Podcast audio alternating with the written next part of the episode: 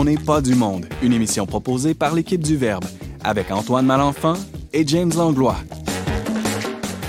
Cette semaine à l'émission, Brigitte Bédard nous parle de sa série préférée. Sébastien Gendron se penche au-dessus de la crèche pour y découvrir le vrai sens de Noël. Et Laurence Godin-Tremblay se demande si le bon Dieu a bien fait de s'incarner en ce bas monde. Bref, on n'est pas du monde.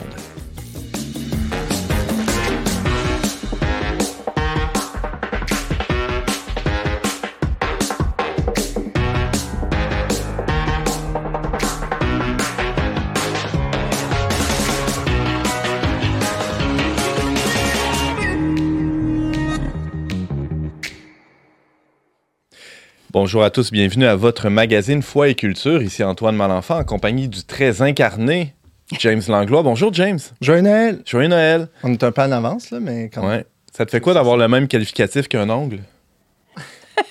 Euh, ça fait que. Je sais pas. Ça y démange.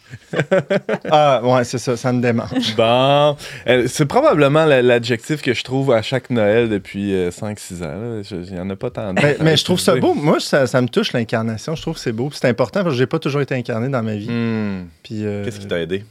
les calèches dans le vieux Québec. Ah oui! Dieu, Dieu, évidemment. T'occuper d'un animal. T'avais frette, ça t'a aidé Ben, à t'incarner. ça et d'autres choses. Ah, ouais. Non, ben, tout- plein, de- plein de choses comme ça. Mm. Alors, ceux qui ne savent pas, James a été coché dans une, une autre vie. Euh, en fait, quand il a commencé à travailler au Verbe, on est allé le chercher. Oups, on est allé le chercher sur une calèche. Ouais. Ouais, c'est- C'était épique. Hein? Mm, ouais. avoir le super? C'était épique. Ouais, je te montrerai. Seigneur.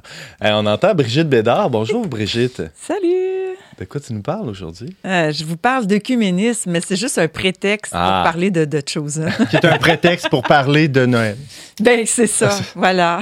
Donc, on parle d'incarnation. Ben ouais. Ben, je vais parler de l'incarnation de l'œcuménisme, comment ça se vit, que c'est pas juste des théories, mais que c'est- ça se vit aussi actuellement dans les temps euh, qui nous sont un peu... euh, bon, il y en a qui disent que c'est les temps derniers. Et puis, Ça fait toutes 2000 sortes ans que c'est les temps derniers. là. Voilà, c'est ça. Fait que- On va se le dire. mais il y a quelque chose au niveau de l'œcuménisme, de l'unité des chrétiens, Ouais. on va dire ça comme ça, parce qu'il y a des protestants qui n'aiment pas le mot œcuménisme, il y a des tradicatos qui n'aiment pas le mot œcuménisme non plus. Donc, on va parler de l'unité des chrétiens. Ah, c'est beau. Hein? C'est beau ça. On est pour Donc, ça. On Personne essaye de faire l'unité. Ouais.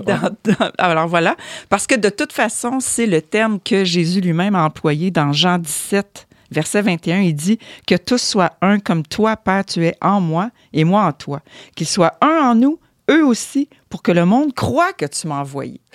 Alors, tout ça dans quelques instants. Euh, on a aussi autour de la table Sébastien Gendron. Bonjour, Gendron. Gendron, oui. Gendron, euh, j'ai oublié le N. Bonjour. Salut, ça va? Ça va, toi? J'étais en congé de paternité, là. J'ai j'ai pris un break, mais là, je suis de retour. Ouais, grâce à l'incarnation de ton dernier bébé. Oui, exactement. Ah, c'est ça qui s'est Camille. passé? Exact. Ouais. Ouais. Puis euh, aujourd'hui, tu nous parles aussi d'incarnation. Exact. On- des fois, pour un chrétien, euh, Noël, c'est la fête de Dieu qui se fait homme, mais euh, du point de vue de Jésus, c'est beaucoup la fête de l'humanité aussi, Mhm. qui vient nous révéler qui l'on est et quelle est notre vocation et comment on est- appelé à être en relation avec, euh, avec Dieu. Donc, euh, c'est c'est grand, Dieu- c'est grand l'homme quand tu regardes ça du point de vue de Dieu, c'est c'est- c'est infini. Merci Sébastien. Euh, ça sera en deuxième segment. Et on a aussi Laurence. Bonjour. Bonjour Antoine.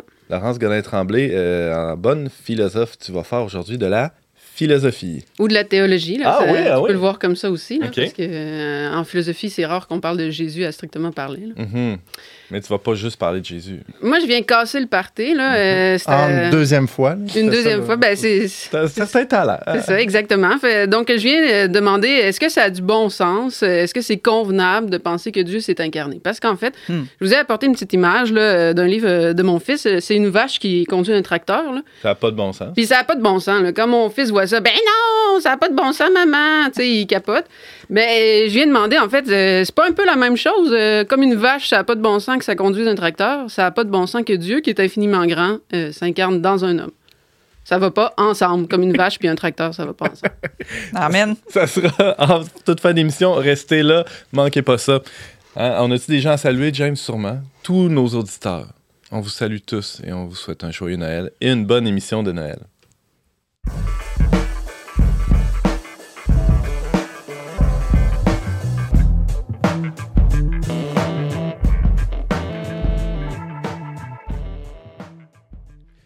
Il est assez facile de remarquer ce qui distingue les différentes dénominations chrétiennes, orthodoxes, protestants, catholiques. Mais lorsque vient le temps de chercher des points de convergence entre chrétiens, ou pire encore, des lieux de rencontre réels, il semble y avoir beaucoup d'appelés, mais peu d'élus.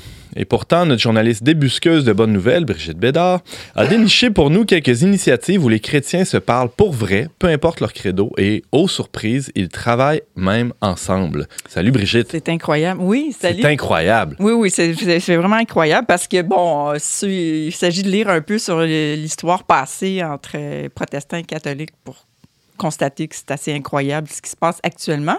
Ça s'est déjà tapé sur la gueule, hein, on va, on va Pas se mal. le dire comme ça. là, Assez ouais. raide, oui. Mhm. Mais même ça. dans l'Église, ça se tape sur la gueule. Oui, oui, même, c'est ça. Je veux dire, On- dans l'Église catholique, il y a des divisions. Alors, euh, tu sais, c'est ce que je disais à mon ami euh, protestant euh, récemment. Il me disait Ah, tu sais, les baptistes sont comme ci, et puis les pentecôtistes sont comme ça. Je disais Ben, nous autres aussi. Les autres, ils, pensent, ils pensaient que les cathos, on était tous unis dans la joie et le. La mais il, a, il a- il a déchanté, tu sais. là. Je lui ai raconté de la réalité des catholiques. Il a fait comme Oh, OK. Alors, ça, c'est un point très positif quand on peut s'asseoir avec un ami qui est d'une autre euh, confession, Mhm. puis vraiment lui raconter la réalité de ce qu'on vit, tu sais. Puis on en apprend toujours. Ça fait des années, puis euh, j'en apprends encore. Fait qu'aujourd'hui, tu viens nous faire une, es- une espèce de, de topo là, sur quelques initiatives euh, où les, les chrétiens de différentes dé- dénominations travaillent vraiment ensemble, puis ils font pas juste parler d'œcuménisme. Ça, ça, on est bon là-dedans. Ça Oui. existe, là, du monde qui parle d'œcuménisme. Des fois, pour dire de très belles choses, le pape, par exemple, récemment, Oui. a dit des belles choses. Ben, le 30 novembre, c'est la journée pour l'unité des chrétiens. Mhm. Et puis le pape, traditionnellement, a écrit une lettre euh, à un des, des patriarches euh, euh, orthodoxes. Et puis, dans sa dernière lettre de cette année, en 2022, il a écrit, euh, il écrit toujours des belles choses, mais euh, il dit que le plein rétablissement de la communion entre tous les croyants en Jésus-Christ est un engagement irrévocable pour chaque chrétien, car l'unité de tous n'est pas seulement la volonté de Dieu, mais une priorité urgente dans le monde d'aujourd'hui. C'est pas rien, là. Mhm. Et puis, il, il dit aussi que il s'agit aussi de reconnaître que les divisions sont le résultat d'actions et d'attitudes pécheresses qui entravent l'action de l'Esprit Saint. Alors, on peut même le vivre individuellement dans nos vies. On le sait que quand on, On parle du péché des autres, là, le est- péché non, des non, autres qui, ne- qui nuit à la communion. notre propre ah, péché. notre propre péché. c'est ça.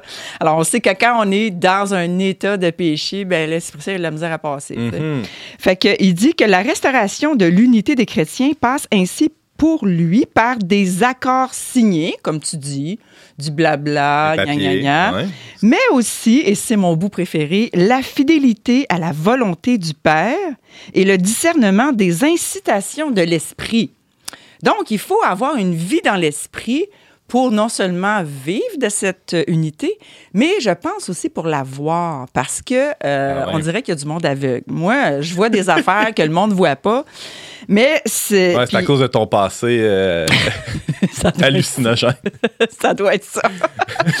Mais pour moi, la série The Chosen, Ah ouais? hein, qui vient de commencer sa troisième saison là, euh, hier, hein, désolé pour ceux qui l'ont manqué, là, mais hier, c'était la première de, le- du premier épisode de la saison 3. Mhm. tu sais. Et euh, sur l'application de Chosen. Mais The Chosen, pour Là, ben, moi... mettons pour quelqu'un qui vit dans une grotte Ah. depuis des années, qu'est-ce que c'est de Chosen, Brigitte? Bon, c'est une télésérie sur la vie de Jésus, OK, qui est financée par les chrétiens qui regardent la série. C'est autofinancé. C'est autofinancé, Sociofinancé. socio-financé. Un autre. Et, N'est plus.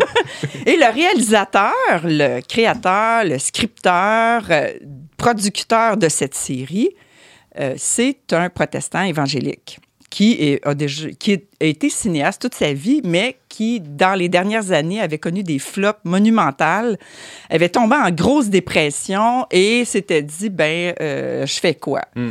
Et ça a donné The Chosen. Et, et The Chosen, ben, c'est ça, c'est huit épisodes de la saison 1, saison 2, et là, on débute la saison 3 et c'est financé au fur et à mesure, puis au fur et à mesure que c'est fait, ben, c'est mis en onde sur leur propre application, qui est tout est gratuit. Alors, Ah, c'est ça ouais. l'idée, c'est que tout est gratuit, un peu comme, le, verbe. Ben ouais, c'est hot. comme le Un verbe. modèle d'affaires qui fonctionne. Comme oui, la- comme l'amour de Dieu. comme l'amour de Un autre Dieu. modèle d'affaires Mais qui c'est que le principe fondateur de cette équipe-là, c'est que Dieu doit être donné gratuitement. Il faut le faire connaître.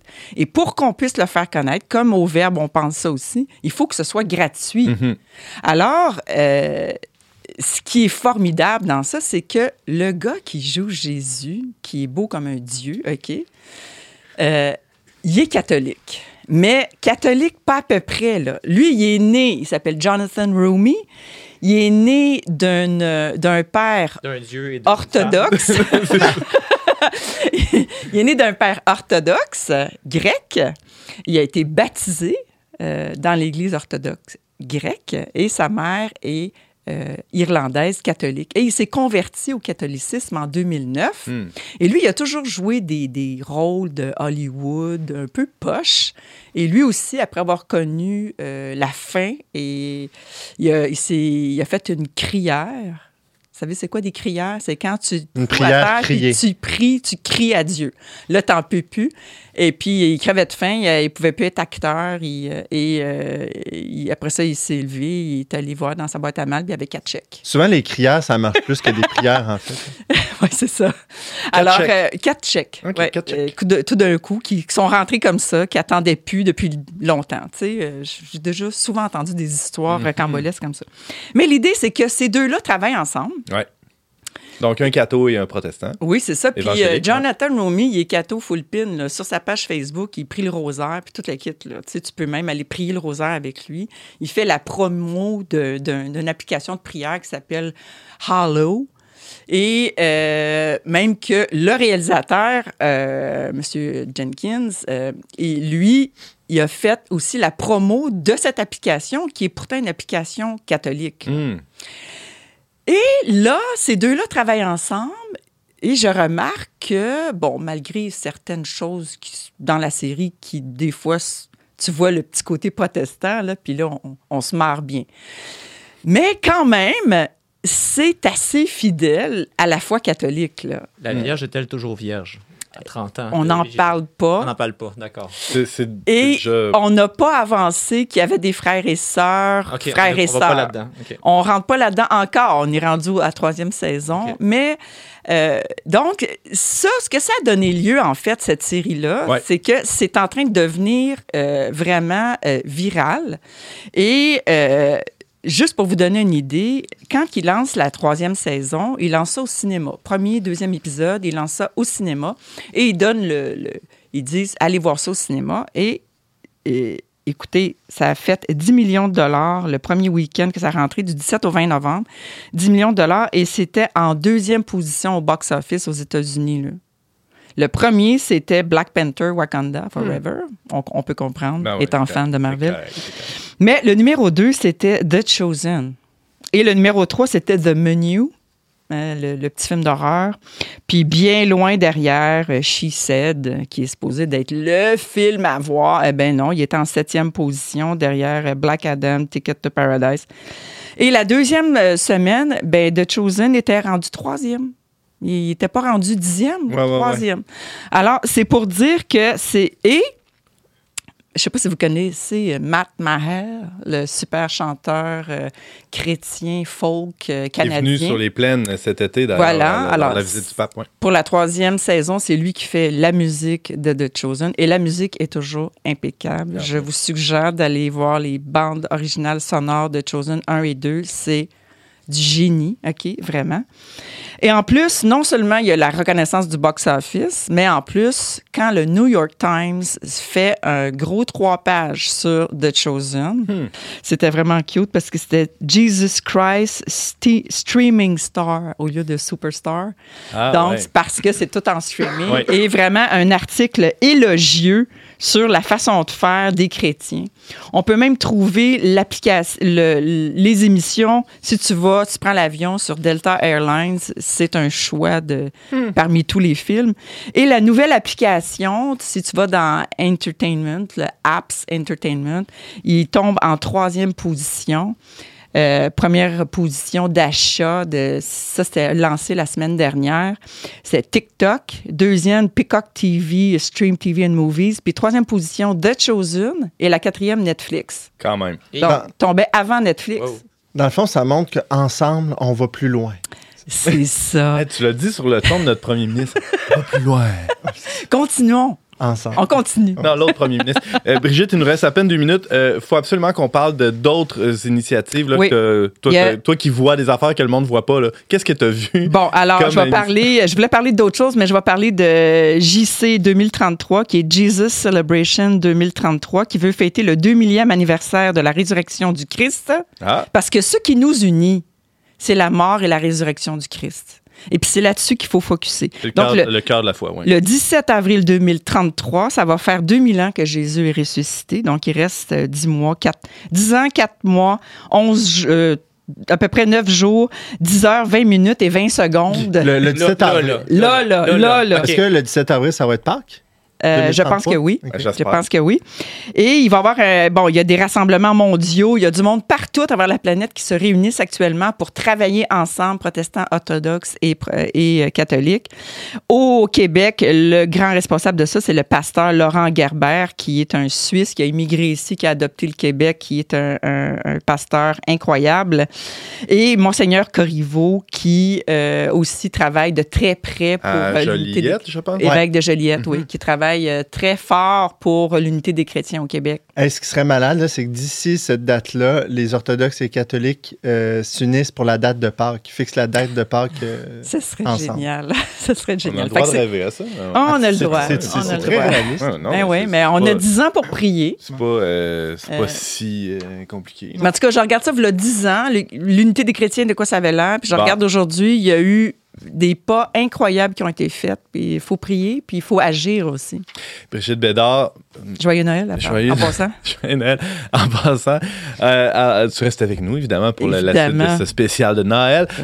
Merci de nous avoir présenté comment l'œcuménisme, c'est pas juste des paroles en l'air, ça s'incarne, entre autres, dans la série de Chosen. On, invite les gens à se procurer l'application gratuitement sur leur, leur bidule électronique. Mm. Et aussi, on peut suivre ça sur Internet JC 2013 30 oui, oui. On tape ça, puis on tombe dessus. Tu vas tomber dessus, oui, tu peux recevoir l'infolette, puis tout ça. Il y a comment il s'appelle? Sébastien Cloutier, je pense, qui travaille. Euh, oui, avec son épouse Lucie. On avait Poulain. parlé d'eux dans, un numéro récemment. Oui, les deux, c'est le couple euh, qui sont responsables de cette mission-là au Québec, puis ils sont envoyés partout. On peut les trouver sur Facebook. Ils font toutes sortes d'événements.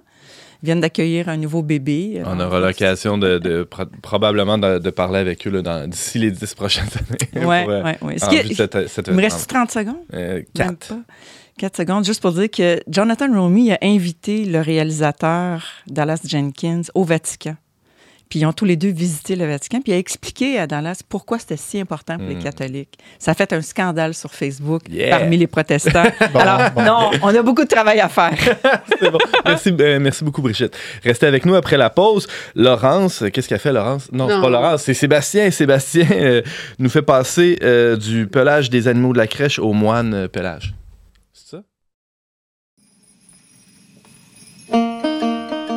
Noël, c'est la fête qui relie le ciel et la terre. Et tous ceux qui s'aiment. Cette année, en préparant vos cadeaux, aidez l'équipe du Verbe à faire le lien avec tous ceux qui cherchent le vrai sens de Noël en contribuant à notre campagne majeure Faites, le, lien. Faites le lien entre Saint-Nicolas et le Père Noël, entre les rois mages et les lutins. entre l'enfant Jésus et les couches de bébé. Bref, faites le lien avec nous entre le Verbe de Dieu et le monde d'aujourd'hui. En plus, jusqu'au 31 décembre, chaque don à notre campagne sera doublé grâce à un jumelage. Merci à tous ceux et celles qui ont déjà donné et à ceux qui le feront. Joyeuse fête de la Nativité! Entre Saint-Nicolas et le Père Noël. Excuse. Entre le Verbe de Dieu et le monde d'aujourd'hui. Faut, faut juste la garoche à terre. Joyeuse, fête de la Nativité.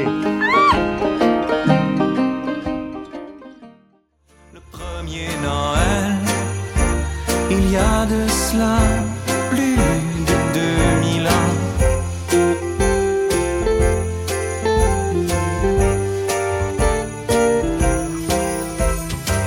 Les yeux fermés en prière pour faire plaisir à Mère Grand, qui en a passé des nuits blanches, rêvant Jésus dans sa chambre, celle qui incarne la Vierge. Mon Dieu, qu'elle lui ressemble, j'aimerais tant être un ange dans cette crèche vivante.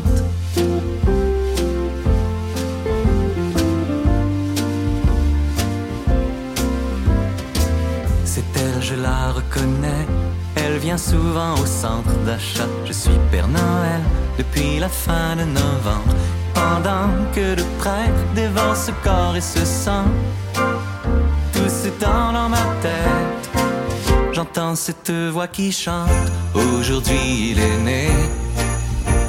Mais que s'est-il passé neuf mois avant le premier Noël? De cela plus de 2000 ans. Est-ce que l'un des bergers était en fait son amant? Ou l'un de ces rois sorciers apportant l'or et l'encens? Mais est-ce si important de qui ce bébé descend? C'est l'affaire de maman, c'est son corps, c'est son sang. J'allais allumer un cierge, une petite flamme qui danse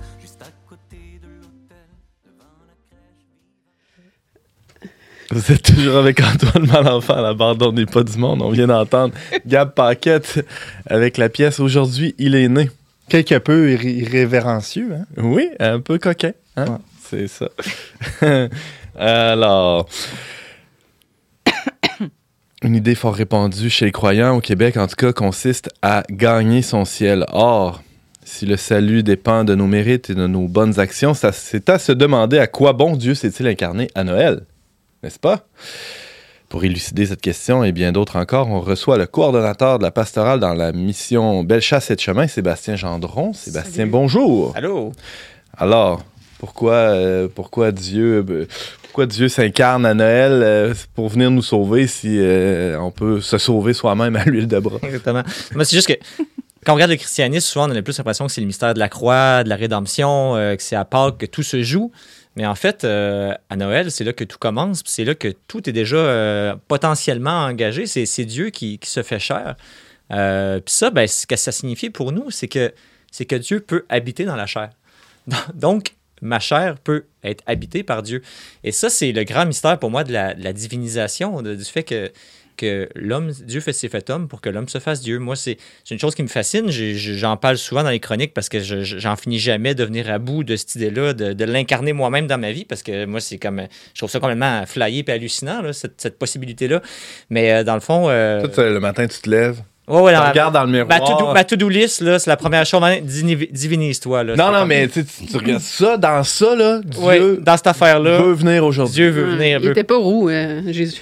Ah, ça dépend, ça dépend. On sait pas. On n'a pas de. Il était juif, en tout cas. euh, J'ai déjà vu des roux juifs. Fils de David, hein, quand même. Exactement, Dans, dans la exactement. lignée de David. C'est pas euh, Laurent. si saugrenu comme idée. Je sais pas.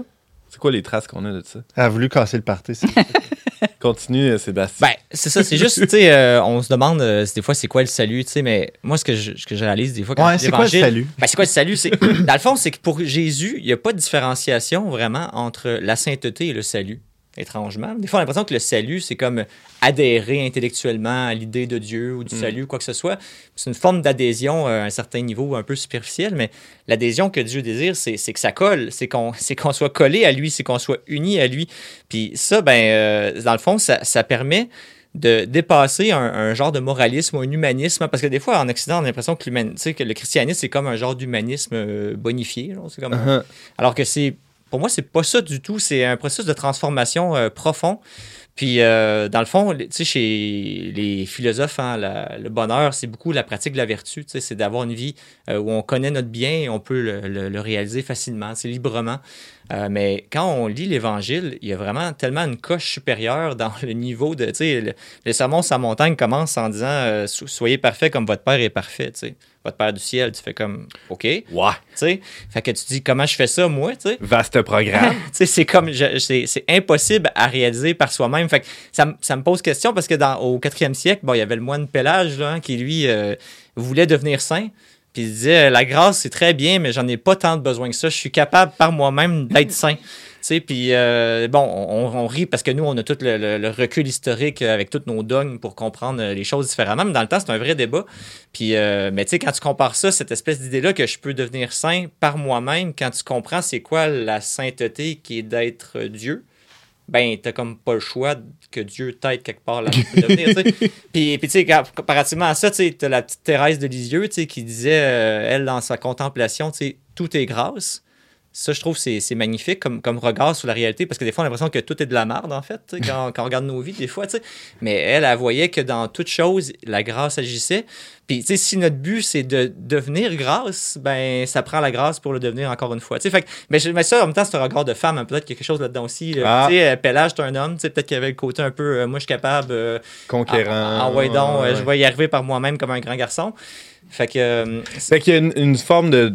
On peut dire, on, on est un, un peu libéré de l'exigence de, de, de, de, de- Ben- de conquérir son ciel, Oui. d'un côté, mais. D'un un- côté, mais c'est ça l'affaire, c'est que dans, le- dans le christianisme, ce qui est merveilleux, c'est qu'il faut toujours allier les deux contraires. C'est jamais tout l'un ou tout l'autre. Mettons quelqu'un d'angoissé là, qui, qui aime ça avoir le contrôle sur sa destinée. Là, euh, Ouais, ben lui, l'enjeu, il- ça va être-. L'enjeu pour lui, ça va être de lâcher le contrôle pour laisser Dieu euh, le prendre en charge puis euh, le diriger. Mais en même temps, quelqu'un qui fout rien, Hmm. lui, l'enjeu, ça va être de se prendre en main pour faire de quoi.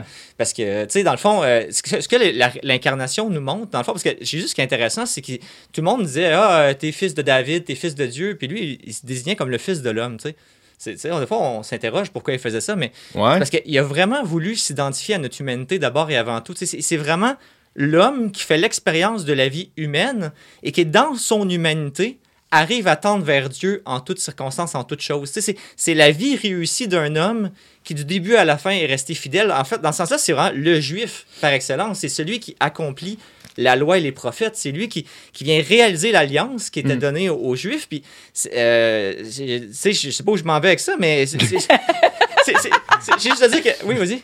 Non, mais tu as parlé de, de pélage, là, le Ouais, ouais, pélagianisme, qui est cette erreur-là de vouloir se sauver soi-même par nos forces. Puis il y a comme eu l'autre dans l'histoire de l'Église aussi, l'autre l'autre opposé, c'est-à-dire l'erreur de, justement, tu l'as un peu évoqué, mais qu'on appelait le quiétisme, là, Ouais. c'est de se dire, ah, dans le fond, euh, c'est Mm. Dieu qui fait tout. Moi, j'ai juste à me laisser là, à, me faire griller comme au soleil, puis tout va se faire tout seul, tu sais, c'est- sans aucun, euh, sans aucun consentement de ma liberté ou de ma volonté. là. Ben, Il y a l'expression qui dit euh, il faut agir comme si tout dépendait de nous et prier comme si tout dépendait de Dieu. là.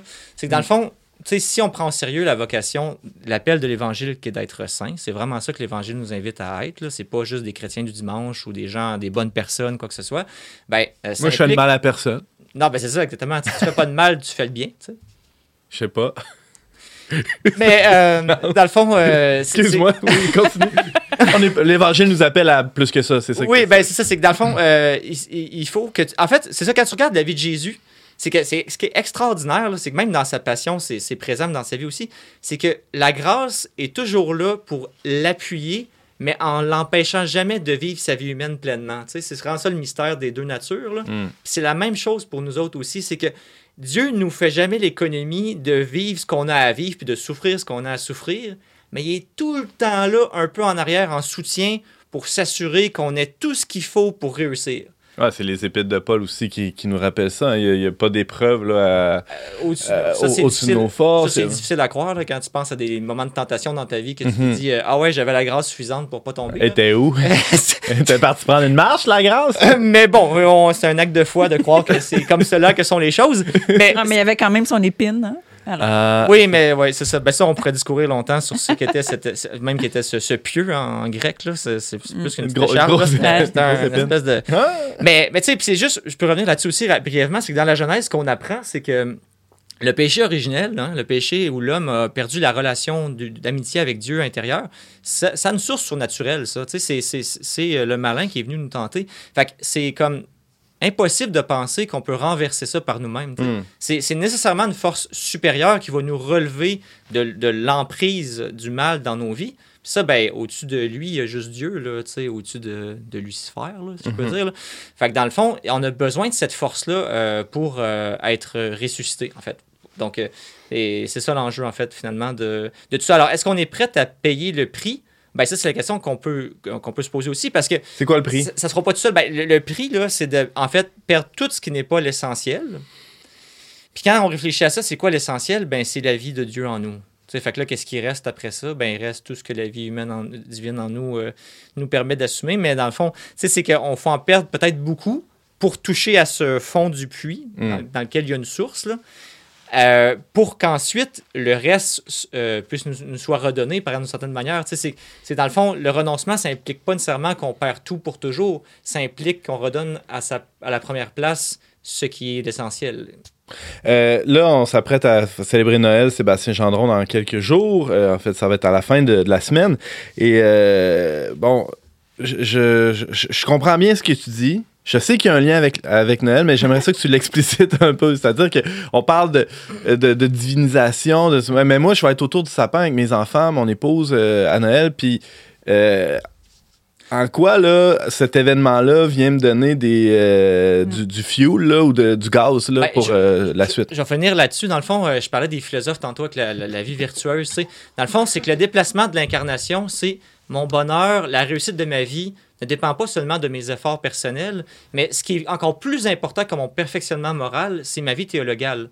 C'est ma foi, mon espérance et ma charité. Puis quand on resitue euh, l'essentiel à ce niveau-là, il y a un fardeau qui tombe parce que la foi, l'espérance, la charité, je veux dire, c'est des dons gratuits de Dieu. Là. C'est pas juste quelque chose que j'acquiers par, euh, par la pratique, par mes efforts. Il faut que j'accueille ce don-là au fond de moi-même. Puis, puis ça, il y a, une liberté profonde là-dedans. Là. C'est, ça le vrai bonheur, c'est d'être lié à Dieu dans toutes les dimensions de mon être. Donc, Noël, c'est, la fête de, euh, de la grâce qui vient me dire que je suis aimé et qu'il y a là-dedans un bonheur in- incommensurable, puis que les efforts que je vais faire vont être le fruit de cette relation-là. Ce ne sera pas euh, le, le résultat seulement. Mm. La- le salut, c'est pas le résultat de mes efforts seulement, c'est le fait que je suis sauvé qui fait que j'ai des résultats aussi. C'est pas ça. C'est une dialectique dans le fond. Mhm. Mais il faut, il faut y mettre du sien, mais en même temps, Dieu fait tout le reste aussi. Y mettre du sien, ça peut vouloir dire euh, désirer devenir saint. Ça, Exactement. euh, c'est ça? Oui, que je ça. oui, puis dé- désirer, puis en même temps faire les, poser des gestes en conséquence, dans le sens que, si, si je décide que, que, que, Dieu est plus important que mon, mon Xbox, ben, de temps en temps, mon Xbox, il faut que je le mette de côté pour prendre un temps de raison. Tu sais, c'est- pas juste la- les intentions, mais c'est pas juste les actions. Il faut tenir tout ensemble, dans le fond. Mais, mais la bonne nouvelle, c'est que Dieu l'a fait, il a réussi, puis toute la vie du Christ est rédemptrice. Dans le fond, toute sa vie humaine, de sa naissance à sa mort, je peux m'y associer dans la foi. Je, je suis uni à lui mystiquement. C'est ça la- le mystère du, du Christ, c'est qu'il Mm. vient vivre dans sa vie, il a vécu tout ce que moi, je peux traverser aussi en lui, parce qu'il est en moi. là. Dieu est en nous. Puis le chemin qu'il a tracé dans ma chair, il est déjà ouvert. Il y a, il y a une voie de tracé. C'est pas juste moi qui dois défricher euh, un terrain qui n'en finit plus. Si tu permets, j'aimerais savoir autour de la table si vous êtes plus euh, quiétiste ou euh, péla- pélagianiste. hein, C'est ça l'adjectif? Je suis pas Ouais, ouais. pélagianiste, pas en tout. Ah non, toi, t'es pas. pas tu fais aucun effort là, pour. euh, Non. Ben, j'ai l'impression que j'en ai fait beaucoup au début de ma conversion Ah parce que c'est nécessaire Exact. pour comme se sortir du Exact. péché. Mais une fois que tu es sorti de là puis que tu es rentré, ce que la Thérèse appelait la, deuxième, troisième demeure, ben là, ça devient de plus en plus facile. Puis plus tu pries, plus ça devient facile, dans le fond. Mais qu'est-ce qui devient facile? C'est de laisser Dieu agir en nous. Laisser Dieu vivre en nous, ça devient de plus en plus facile. Mais ça ne veut pas dire que c'est pas souffrant. là, Quand Mhm. je dis facile. C'est comme un entraînement euh, Ouais. euh, physique. C'est un peu la même chose quand tu Ouais. es dans un. Ben, c'est que t'es- je trouve que je suis de plus en plus consciente que Dieu est en moi. Que je peux de moins en moins y aller avec ma propre volonté. Mhm. Euh, Alors, c'est dans ce sens-là que des fois, c'est, c'est un challenge. Là. Hum, Moi, il y a un peu des deux, là, je pense. là. Euh, C'est-à-dire que euh, je vais être forcée beaucoup pour tout ce qui concerne la sagesse, là, me dire que ça repose sur moi de mieux connaître Dieu. Mais euh, de, de ce côté-là, ça va me rendre paresseuse pour la prière, là, euh, des choses comme ça. Fait que je pense que, mais c'est souvent ça là, quand quelqu'un a un vice, là, euh, en fait, il tombe dans les Mm. dans les deux comme en alternance. Là, fait que je pense que c'est mon cas. Moi, ça dépend des jours. Des jours, je me lève un petit peu pélagien, là, un petit peu quiétiste. euh, ouais. comment, ça dépend comment je file. Il y a un équilibre. il y a un Antoine? équilibre. T'es t'es- t'es non-binaire. Ouais, non? c'est ça. Ça. Ah, Antoine, toi? Euh, non, moi, euh, ouais, moi, je. ouais, j'ai tendance à dire comme James, mais peut-être un, un petit peu euh, vers- versé du côté du pélagianisme. Ouais, mais- peut pas être parfait. hein. Je, je- je- je me rendrai peut-être à la deuxième ou à la troisième demeure un jour. C'est- C'est la grâce que je vais me souhaiter à Noël. Tiens. Ah. Ah, tiens. Et, Je te la souhaite aussi. et à vous aussi. Hein? Euh, autre chose à ajouter, Sébastien? Le mot de la fin. Non, je j'ai rien comme ça. là. euh, Il faut prier Notre-Dame de l'équilibre. Ça existe? Ah, je- ça oui, existe? elle est sur mon frigo. Ouais. Elle est sur mon frigo, Notre-Dame de l'Équilibre. Ah ouais? Oui. Es-tu avec un bâton sur un câble de fer, là, comme ça? Je m'en rappelle Avec pas. une pôle. ouais, c'est ça? Non? On, cher- on cherche. On regardera ça. Merci Sébastien Gendron. Tu nous plaisir. parlais de divinisation. talent. Ah ouais, peut-être. Euh, et à très bientôt. Et joyeux Noël, Sébastien. Merci à vous aussi. Euh, restez avec nous après la pause. Laurence se demande si Dieu a bien fait de s'abaisser à notre niveau.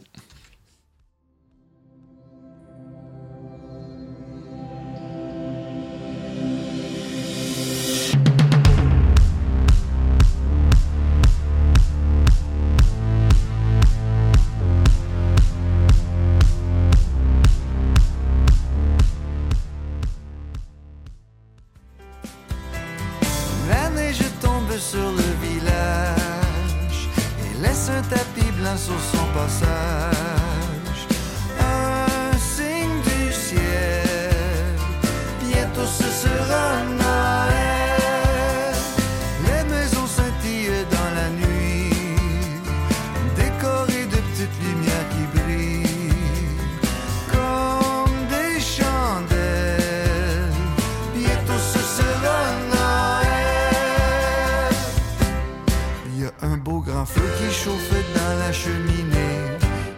Bas de laine pendus au manteau du foyer. Le rêve de tous les enfants, de 4 jusqu'à 99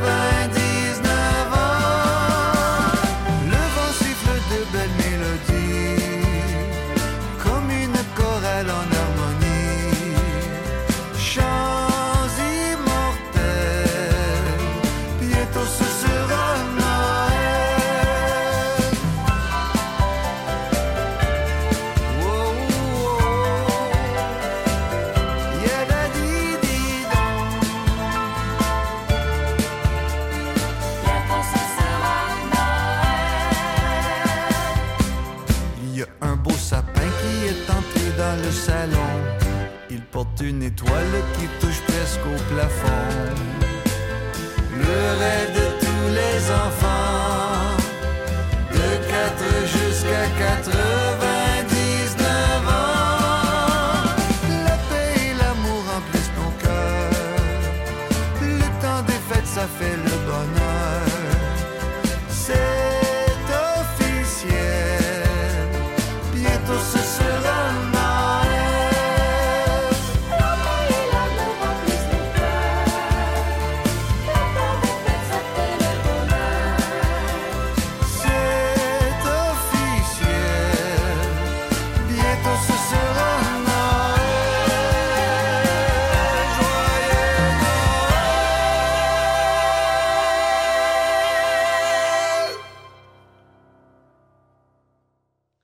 Toujours Antoine Malenfant au micro d'On n'est pas du monde. On vient d'entendre Damien Robitaille avec la pièce Bientôt ce sera Noël, c'est ça? Tout un album de Noël. Oh yeah! On, on attend le deuxième album de Noël de Damien Robitaille. S'il nous entend. Ouais, date de l'année passée. là. Non, non, ça fait déjà 2-3 Ah ans, ouais, ok. 2018, je pense. Une affaire la même.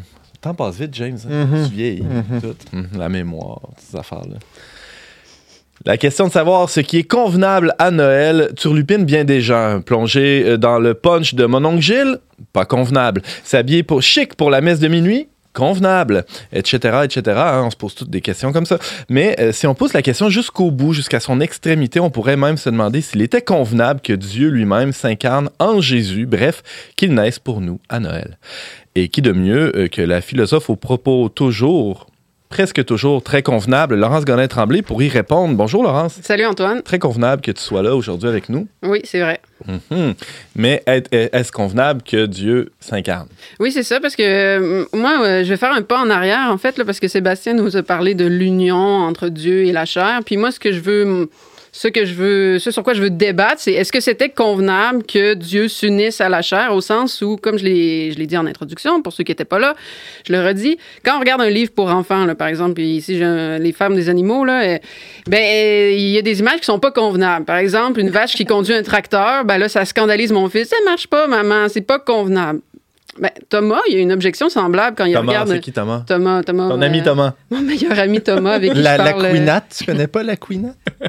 ben, il y a une objection. Thomas, Th- Thomas, Thomas d'Aquin. Dans sa somme théologique, le Mhm. troisième tome, première question, article 1, Deuxième objection. Deuxième objection. il va nous dire euh, euh, ben, c'est pas convenable que Dieu s'incarne parce que euh, Dieu et la chair sont à une infinie distance l'une de l'autre. Un autre argument qui va ressembler à ça, c'est il va nous dire c'est pas convenable parce que celui qui a toutes les clés de l'univers, les pouvoirs de l'univers, qui, qui, de ce point de vue-là euh, englobe tout l'univers, ben, il peut pas rentrer dans un tout petit bébé. Mhm. Ben, un peu comme euh, mon mari me répète ça des fois là, là Laurent c'est pas convenable là, ton sac à couche il déborde encore parce que moi j'ai un, un- un linge de rechange un autre de rechange Ouais, un un autre- classique de mère. un classique de maman puis à la fin ben tu sais ma fermeture éclair à pète puis des choses comme ça Ça exagère. ça exagère. Mais Ah tu sais, ouais. lui, de son côté, euh, veut rentrer les restes dans le plus petit plat possible. bon, ben, c'est la même chose. C'est pas convenable. On dirait que, tu sais, finalement. euh, Ça pas. Ça va pas ensemble. Puis c'est une bonne objection de Thomas d'Aquin, mais ce sur quoi je voudrais m'attarder, c'est justement de bien voir cette infinie distance. Parce que dans l'Église, on répète ça souvent, là, Dieu est infiniment bon et moi je suis tout petit, tout petit. ou des Infiniment aimable et que le péché lui déplaît. Des, des- ouais, toutes sortes de choses comme ça. Mais moi, ce sur quoi je vais m'attarder, puis là, c'est le côté un petit peu philo, là, euh, pardonnez-moi, là, mais c'est euh, sur le fait que une chose que possède Dieu, qui le rend infiniment euh, bon, infiniment grand, c'est le fait qu'il soit immobile. Et nous, par contraste, ce qui nous caractérise comme être humain puis comme être naturel, c'est le fait de changer. Donc, d'être en changement. Mais qu'est-ce que tu veux dire, immobile, il bouge pas? Bon, c'est ça. Là, ça a l'air pas, je dis de même, parce qu'on se dit, Pas mal. Ben, Tu vas faire combien de minutes là-dessus sur quelque chose qui bouge pas, là? eh, je peux te faire trois heures là Arrête! C'est ça, c'est ça, moi, c'est ça que je fais dans la vie, enseigner là-dessus. Là, sur- Elle donne des cours de trois heures sur ça précisément. Moi, les sujets de mon cours, c'est- c'est quoi le mouvement, c'est quoi le temps, c'est quoi être à quelque part? Puis, euh, mais c'est vraiment important comme question parce qu'en fait, ce qu'il faut se rendre compte, Pour là, toi, en tout cas, ça l'est. Ça, Ouais, ça- c'est ça. ouais. c'est que spontanément, de fait, on pense que changer, c'est bien mieux que pas changer. Par exemple, James, Mhm. si t'es quelqu'un qui change pas versus quelqu'un qui change, qui s'améliore, qui devient, à ton avis, qu'est-ce qui est meilleur? Ben, qui change. Ben, ça, qui ben, ça change. dépend si c'est pour le mieux ou pour le change pire. Oui, mais supposons que c'est pour le mieux. Quelqu'un qui change pour le Ouais. mieux, c'est-tu quelqu'un, c'est meilleur que quelqu'un qui, qui, Oui, qui s'assoit sur ses fesses puis qui fait rien? Oui. Bah, tu sais, puis le monde, quand ils viennent à notre appartement, à mon mari puis moi, c'est ça qu'ils se disent aussi. Là. Ils regardent notre appartement où nous, on est arrivés, on n'a rien changé, on n'a même pas acheté du séparateur d'ustensiles parce que, tu sais, il fallait s'asseoir, puis on... Puis là, tu sais, le Canadian Tire, il est à cinq minutes, mais... Garocher tout ça dans le tiroir, ça. Comme des adolescents. Aïe, aïe. On est resté- je capoterais. Fait que là, tu sais, tu regardes ça, tu dis, hey, les immobiles, bougez vos fesses. Fait que c'est la même chose par rapport à Dieu. Tu sais, on se dit, est immobile, c'est quoi? Il se croise les doigts, puis il fait rien. euh, il se croise les bras, puis il fait rien. Fait qu'on se dit spontanément, c'est ça. C'est bien mieux d'être en changement. Fait qu'on se dit, confusément, je l'avoue, dans le fond, on y fait une faveur. On y fait une faveur quand il s'incarne. Enfin, il va pouvoir, Se dégourdir. oui, c'est ça, vivre une vie dans le temps Devenir quelqu'un. devenir quelqu'un, bouger, grandir, euh, faire des apprentissages. Lui, il apprend rien, Dieu. Non. Là, il va pouvoir apprendre quelque chose. Puis qu'est-ce qui est mieux, quelqu'un qui apprend ou quelqu'un qui apprend rien? Quelqu'un qui apprend. Quelqu'un qui apprend. Mais là, le point, c'est qu'on comprend mal c'est quoi que ça veut dire le fait qu'on soit en devenir, puis on comprend mal à quel point c'est poche. C'est parce qu'on est chauvin. Là. Je sais pas si vous connaissez ça, le chauvinisme. Là. Oui. En église, Oui, mais- on est habitué à ça, oui. Oui, c'est ça.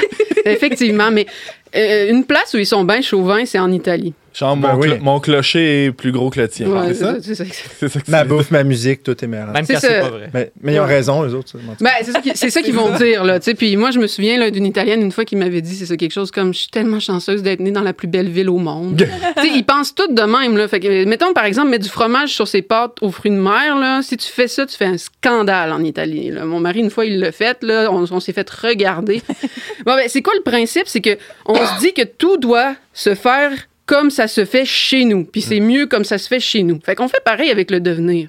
On est tellement habitué comme un poisson qui baigne dans l'eau au- à devenir, à changer, qu'on se dit que c'est la meilleure façon d'exister. Mais là, moi, je vais vous montrer en trois points que c'est vraiment poche de changer, que c'est vraiment une situation précaire, que, c'est, que ça frôle le non-être. Thomas d'Aquin, à un moment donné, va dire on est plus éloigné de Dieu qu'on l'est du non-être. Autrement dit, on est plus proche du non-être qu'on l'est de Dieu. Puis c'est à cause du changement. Parce que qu'est-ce que ça veut dire changer? Ça a vraiment scandalisé les Grecs. Par exemple, Héraclite va, euh, va avoir dit des choses comme c'est le jeune qui devient vieux. Puis quand Héraclite dit ça, c'est qu'il dit regardez comment c'est bizarre. Il faut ne pas être ce qu'on devient. C'est comme si de, du non-être venait de l'être. Fait que c'est- vraiment bizarre, en fait. Puis les enfants ont cet étonnement-là. là. Les enfants sont pas encore habitués là, à notre monde. là. Tu sais, comme un Italien qui est pas encore habitué à ses pâtes, là, un peu. Là. ben, les, les- les enfants, là, moi, j'ai j'ai montré un album photo de, de- de mon mari à mon fils, donc de son père. Il était scandalisé quand j'ai dit ça, là, c'est ton papa. Là, il me regardait, là. Mais non! Tu papa. me niaises. Tu me niaises, là, papa, là, il, a, il a- il a 28 ans. Puis là, je dis ça, c'est ta tante. Là, il me dit, mais non, c'est ma soeur. Tu sais, c'est Madeleine, là, le bébé. Là. Ça marche pas. Là. Puis c'est normal parce que pour un enfant, c'est absurde de penser que son père, celui qui l'a engendré, a déjà été un bébé, voire un embryon. C'est absurde de changer parce que t'es pas ce que tu devrais être.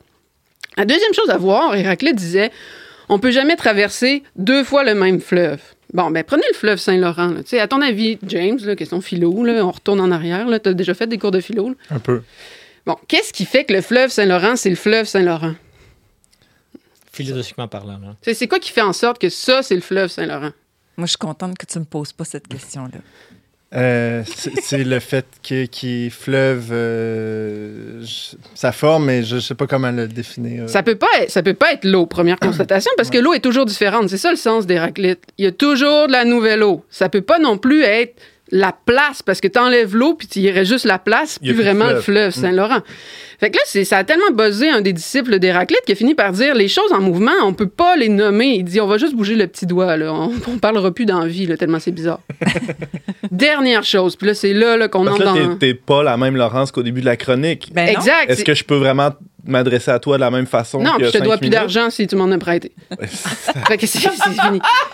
Là, la troisième chose qui devrait nous choquer, là, là où on commence à avoir un étourdissement, là, là où on devient un peu, euh, on dit là, on vient un buzz, là. Puis là, tu sais, j'ai pas fumé, là. Il y en a qui disent, bah là, t'as baigné dedans, fait que c'est resté. C'est ça que mon père, il dit. Mais là, là où ça devient vraiment encore plus bizarre, c'est si on prend le temps, par exemple. Tu sais, le passé n'existe plus, on est d'accord. Le futur n'existe pas encore. Il reste juste le présent. Mais le présent, là, Ça se saisit pas. C'est combien le présent? Une minute? Non, c'est moins qu'une minute. C'est 30 secondes? Non, c'est moins que ça. C'est une seconde? Non, c'est moins que ça. En fait, c'est un indivisible. Puis l'indivisible, ça n'existe pas. C'est juste le continu qui existe. Par exemple, un point, ça n'existe pas. C'est juste si tu coupes la ligne, là, tu vas avoir un bout. Il faut que ça soit dans le continu. Puis ça, c'est épeurant parce que ça veut dire que si je regarde ma vie, là, il n'y a pas grand-chose qui existe sauf moi en ce moment. à on n'est pas du monde. C'est pas grand-chose. euh, on est tous d'accord là-dessus. J'allais dire, c'est que- c'est déjà quelque chose, c'est un point de départ. Tandis Mais, mais un que. point n'existe pas, fait qu'on on- on n'avance pas. Mais il y a des replays sur Internet, fait que c'est pas si pire. Ah! Mais c'est même pas moi, c'est ça, c'est pas moi. C'était Une elle. image. Ah, c'est- c'est C'est juste une. Donc, fait que là, il y a comme quelque chose d'étourdissant. là. Moi, je me souviens justement une fois à 18 ans, là, je mangeais avec ma famille, puis là, j'ai pensé, il y a la Terre qui tourne, il y a la tu sais, autour du soleil, elle tourne sur elle-même, il y a moi qui mange, il y a lui qui respire. il y a- Puis là, à un moment donné, hey, Ça fait ça une- peut- un ACV. ça peut-tu arrêter, ça peut-tu arrêter de changer puis d'être? Puis c'est ça que Dieu est, dans le fond. Dieu est tellement. Il est complet, là. Pourquoi il aurait- Autrement dit, là, changer, c'est bon pour quelqu'un qui a besoin de changer. Comme un remède, c'est bon pour un malade. De, de l'imperfection vers la perfection. Exact, c'est ça, le changer, normalement. Bon, il y en a qui changent dans l'autre direction, là. euh, c'est encore pire. Ouais, c'est ça. On les salue. Ouais, c'est ça. Mais Dieu, lui, c'est ça, il est parfaitement immobile. On dit qu'il est dans l'éternité, puis on dit des fois, le Boès aurait dit ça, l'éternité, c'est le fait de, de, de tenir sa vie entière, d'avoir pleinement sa vie. Tandis que nous, notre vie, comme j'ai dit, elle n'existe plus, elle n'existe pas encore, puis il reste pas grand-chose. Donc, quand Saint Paul nous dit Dieu s'est vidé et est venu euh, jusqu'à nous, là, dans une forme de kénose. Là. Kénose, ça veut dire vide. Là. Mm. Euh, on peut le mesurer sur le fait, on- Saint Thomas va dire qu'il va assumer les conséquences du péché, puis le châtiment, la douleur, des choses comme ça, la mort. Mais on peut juste penser aussi au fait, il a voulu presque pas exister. Lui aussi, il a existé dans le temps. Avec Jésus bébé, il n'existe plus. Euh, Jésus adulte n'existe pas encore, puis des choses comme ça. Puis ça aussi, c'est à quelque part tellement étourdissant. Passer de l'être en plénitude, là, un plein total, là, à quelque chose qui est très proche de presque rien. qui, est- qui non- est très du proche, de- non-être. euh, proche du non-être, Uh-huh. qui, est- qui est proche du non-être, parce que c'est ça, un être en devenir, c'est quelque chose qui est proche du non-être. C'est le premier étonnement des philosophes, d'ailleurs. Donc là, Saint Thomas, c'est une- vraiment une bonne objection qu'il nous fait, puis on rapporte, là, c'est une rumeur, mais enfin, euh, ce serait convenable de penser comme ça, que c'est même ce qui aurait révolté les anges. Puis là, on- quand on le comprend mieux, là, quand on saisit mieux à quel point Dieu, là, tu sais, il est pas. euh, quand on parle de son immobilité, là, c'est- vraiment quelque chose de plus grand comme manière d'exister que nous. On comprend la révolte des anges. Ça n'a pas d'allure, comme ça n'a pas d'allure une vache qui conduit un tracteur. Donc là, Saint Thomas, comment il dit, bah, il va, il va finir par dire que c'était convenable, là, parce que c'est arrivé, puis là, tu sais, on va quand même pas dire que Dieu c'était un fou, là, euh, des choses comme ça. Fait comment, comment penser la chose? Alors, Saint Thomas nous dit, euh, une chose peut être convenable, une chose est convenable quand ça découle de la nature. Donc, pour l'homme, c'est convenable, par exemple, de penser, de discuter. Est-ce que c'est convenable de saouler? Non, ça, je l'ai dit, Il parce y a que deux semaines, ouais, c'est vrai. c'est- parce que euh, ben, c'est comme contredire notre nature humaine en quelque sorte.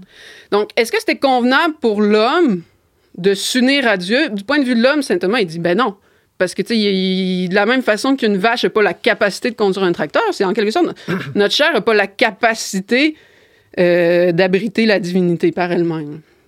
Donc, il va dire c'est à cause de la nature de Dieu qui est bonté.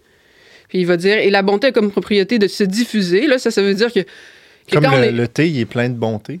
Ouais, c'est ça. Euh, très bon gag. Ça se diffuse pas, par exemple, ça s'infuse. D'accord. Donc, quand, quand quelqu'un est bon, il va faire de l'être. Bon, ça fonctionne pas tout le temps, parce que c'est pas tout le temps les meilleurs qui ont plus d'enfants que d'autres, là, mais, mais c'est cette idée que, finalement, quand on est bon, on veut transmettre l'être. Donc, saint Thomas va dire c'est en raison de ça que Dieu s'est incarné. Puis là, bon, ça fait très philosophique, mais il me semble que ça nous montre euh, l'amour de Dieu, une fois encore, là, parce que c'est vraiment par amour et seulement par amour qu'il peut faire ça. L'image qui me vient, ça serait de dire c'est comme si T'as le roi, avec toutes ses richesses, ses beaux vêtements, sa culture, puis qui décide d'aller parler à son peuple.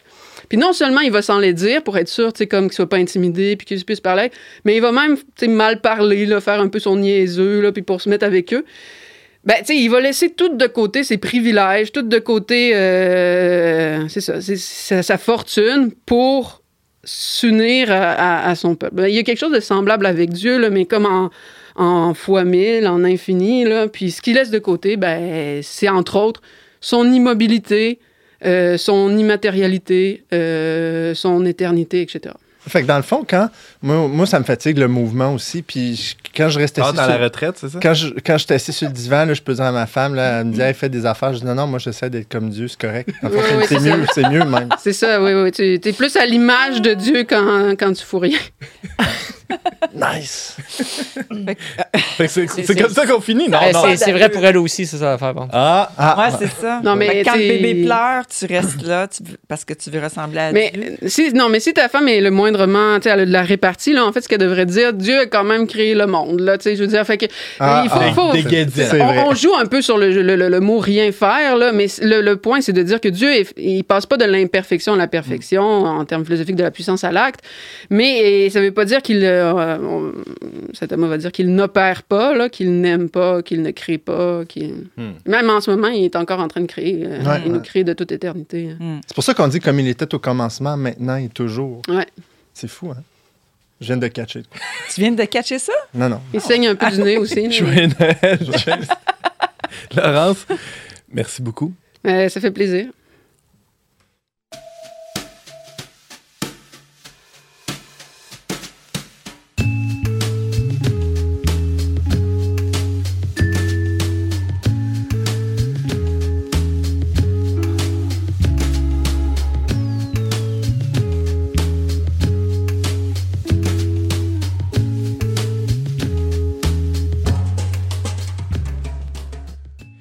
C'est déjà tout pour cette semaine, mais avant de se quitter, on laisse la parole une dernière fois à nos euh, chroniqueurs pour les suggestions culturelles. Commençons avec Brigitte, tiens.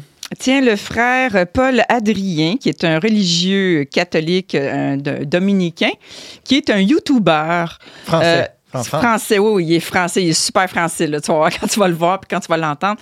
Mais qui a quand même 133 000 abonnés et il est super drôle. Non, mais vraiment, il y a eu une entrevue avec euh, Gad Elmaleh en, en particulier sur sa conversion, le coming out de Gad. Puis euh, c'est hilarant. Il explique toutes sortes de choses. Euh, Vous saurez tout sur l'histoire honnête de la corrida, euh, euh, sa première messe qu'il a donnée tout en sueur, toutes sortes d'affaires. Mais c'est dans le but d'évangéliser les jeunes. Lui, il répond aux questions de ses, ses abonnés. Je Ouais. pense que c'est ça son principe, non? Oui, oui. Puis il est vraiment fidèle à l'enseignement de l'Église, Ouais. mais vraiment très, très drôle. Il y a de la répartie. C'est un bon YouTuber là, avec des effets sonores, comme les jeunes aiment. Pas des longs cours là, de trois Non, heures non, sur l'immobilité de. Dieu. là, C'est de l'humour, puis c'est vraiment pour les, les ados. Là, Ouais. Euh, très, c'est très, très... pris. Même mes ados écoutent ça. Et là là. On n'a pas une entrevue avec lui, d'ailleurs. Ouais, ça s'en vient. Ouais. Non, tu m'as avec un autre. En tout cas, Ah, ok, excusez. On s'en- reparle. Ah oui, oui. ouais. ouais, ouais, c'est ça. Sébastien. Merci, Brigitte. Ah, oui. Sébastien. Euh, ben, moi, dans mes pérégrinations euh, web, euh, j'ai- je suis tombé sur une théologienne qui s'appelle Françoise Brenner, euh, qui a un institut de foi vivifiante, qui est un site web. là. vous pouvez taper ça sur Google, là, Institut de foi vivifiante. Euh, elle est vraiment intéressante. Euh, C'est sûr que sur YouTube, c'est très recto tono. là. Il y a zéro pathos. C'est sûr que si vous cherchez des YouTubers qui font plein d'effets comme Paul Adrien, vous n'êtes pas dans le même créneau. là. Mais elle a une connaissance historique sur les dogmes de l'Église, sur la Bible, sur l'exégèse, sur le lien entre la foi chrétienne et la foi musulmane. En tout cas, c'est vraiment une référence quand on cherche de l'information historique ou euh, biblique sur des sujets. Euh, c'est une personne à connaître, je pense. là. donc, euh, je Rappelle-nous son nom. Françoise Brenner. Comment t'écris ça? B-R-E-Y-N-A-E-R-T. Merci, Sébastien. Et Laurence Godin-Tremblay, le mot de la fin de cette émission de Noël. Bon, moi, c'est rien de bien. euh, bon, je vous ai cassé les oreilles avec Thomas Daquin, là, fait que je, vais vous parler de quelque chose d'un peu plus léger. Là. Moi, ce que j'écoute sur YouTube, ça s'appelle Le Gong Show. Bon, il paraît que c'était une vieille émission américaine, mais moi, je connais pas ça. Ça, c'est une émission québécoise qui est tournée à Montréal. euh, au- à un des comédie clubs, puis euh, c'est des humoristes amateurs qui y vont. Donc, quand l'humoriste est pas bon, c'est drôle. Quand il est bon, c'est drôle. Fait que moi, je trouve qu'on est tout le temps gagnant. Hey, le Gang Show, on peut voir ça sur YouTube. Merci, Laurence Godin-Tremblay. On espère t'y voir un jour, peut-être, qui sait? Euh, on souhaite un joyeux Noël à tout le monde. Vous pouvez nous suivre sur euh, nos plateformes euh, balado-diffusion. Et sur le traitdunionvers.com, barre oblique, radio, je remercie Marc-Antoine, euh, Baudette et James Langlois à la technique, mes formidables chroniqueurs de cette semaine et joyeux Noël à Joyeux tous. Noël. Joyeux Noël.